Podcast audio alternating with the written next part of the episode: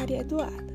E nesse primeiro podcast vou falar um pouco sobre sumô, as práticas de esporte na escola e relacionar esses assuntos com problemas atuais presentes em várias sociedades. E também ver como o esporte pode ajudar uma geração futura. Sumô, arte marcial com uma grande história milenar que vem sendo difundida entre gerações e tem uma grande importância na cultura japonesa, tendo como base a religião shintoísta e várias tradições, como os rituais antes, durante e depois da luta, que acontece em um em poucos segundos no doyo, que é um ringue circular.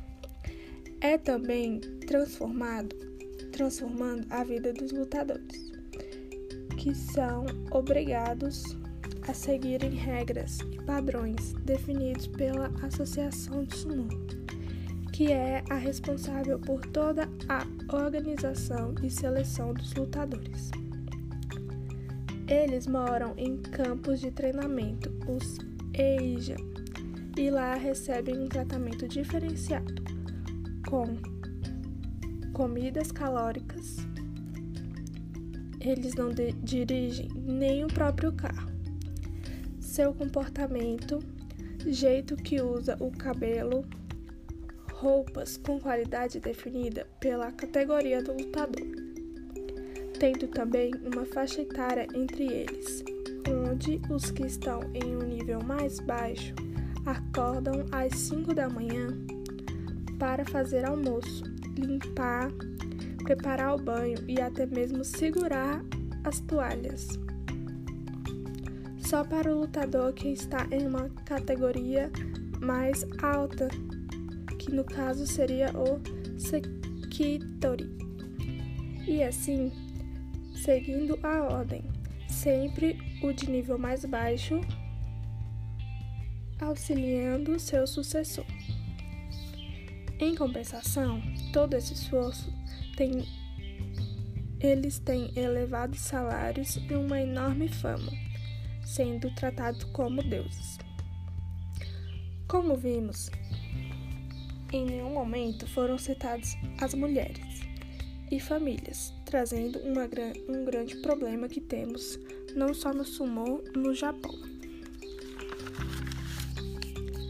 Educação física.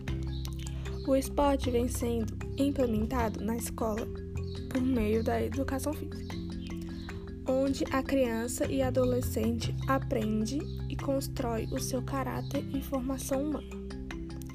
Também vem com o intuito de melhorar e formular a cultura, educação intelectual e moral, só trazendo benefícios, ensinando a entender o limite do próprio corpo, capacidade de expressão, liberdade cognitiva, desenvolve a coordenação motora, a concentração, a autoconfiança, a autoestima, reduz a pressão do dia a dia, influencia para uma melhor qualidade de vida e ajuda na integração social, que é uma das maiores dificuldades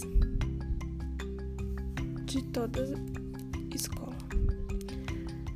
Trazendo uma pegada mais contraída, a educação física só vem para acrescentar no conhecimento, transformando regras e metodologias em algo dinâmico e fácil de entender, fazendo com que os alunos se interajam entre si, trabalhando em conjunto. A educação física molda esportes de sucesso e com grande influência na cultura para um jogo fácil sem muitas regras, para a melhor compreensão de todos.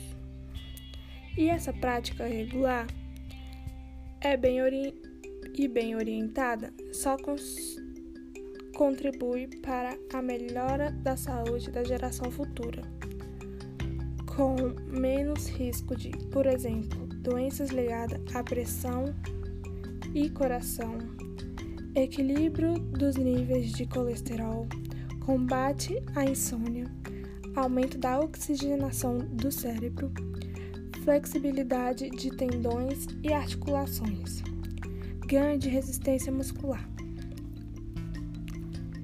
E aqui no Brasil, as práticas de esporte na escola e suas vantagens já foram comprovadas cientificamente, trazendo uma ajuda para um assunto que eu tinha comentado anteriormente e que eu acredito que melhore, trazendo a integração das mulheres e outras categorias para o esporte já que vai ser influenciado desde a infância e assim ajudando a diminuir casos de desigualdade e superioridade da população e de várias culturas existentes hoje em dia.